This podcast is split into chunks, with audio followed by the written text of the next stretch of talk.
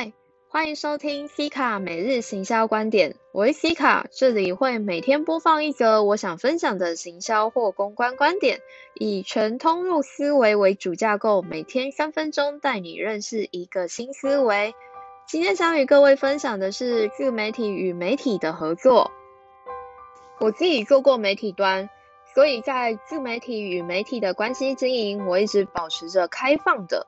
因此，也认为当你想塑造个人品牌形象时，媒体其实是你很有利的伙伴。先与社群生态链的众多伙伴们连接好关系，对影响力行销都是一件好事。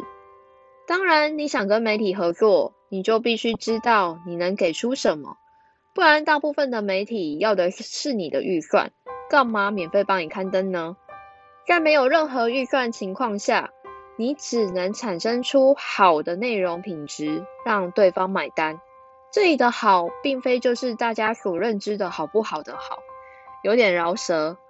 这里的好，是你接触的那端媒体认可的好。用比较极端的例子说，如果某媒体就是爱走新三色的风格，而你也想朝着这领域发展，提供这家媒体可露出的内容，增加他们的流量或观看次数。这些就会是所谓的好内容。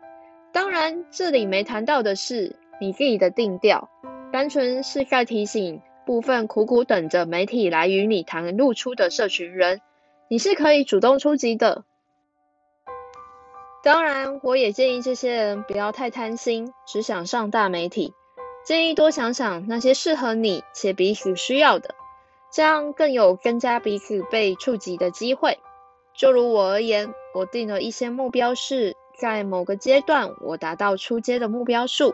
以及也被有够多的内容时，便会主动与其他小型的媒体谈专栏露出，来增加自己的曝光量，